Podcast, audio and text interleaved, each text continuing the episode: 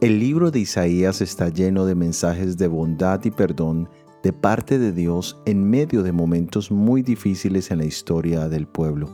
Isaías habla de las múltiples evidencias del poder infinito para despertar esperanza en el corazón de los israelitas, pero desafortunadamente el pueblo de Dios apartó su mirada de él y la puso en sí mismos.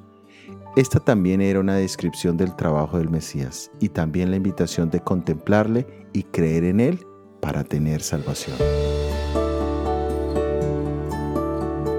En el Evangelio de San Juan capítulo 19 versículo 14 leemos, Era la preparación de la Pascua, y como la hora sexta, entonces dijo a los judíos, He aquí vuestro rey.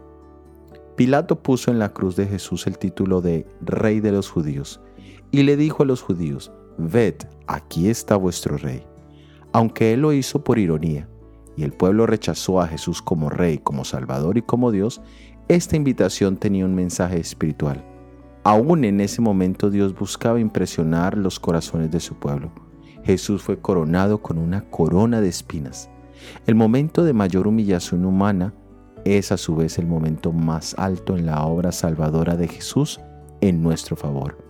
Allí es donde debemos mirar a Jesús para entender el precio pagado en nuestro favor y para encontrar el amor suficiente para vencer el pecado y la maldad.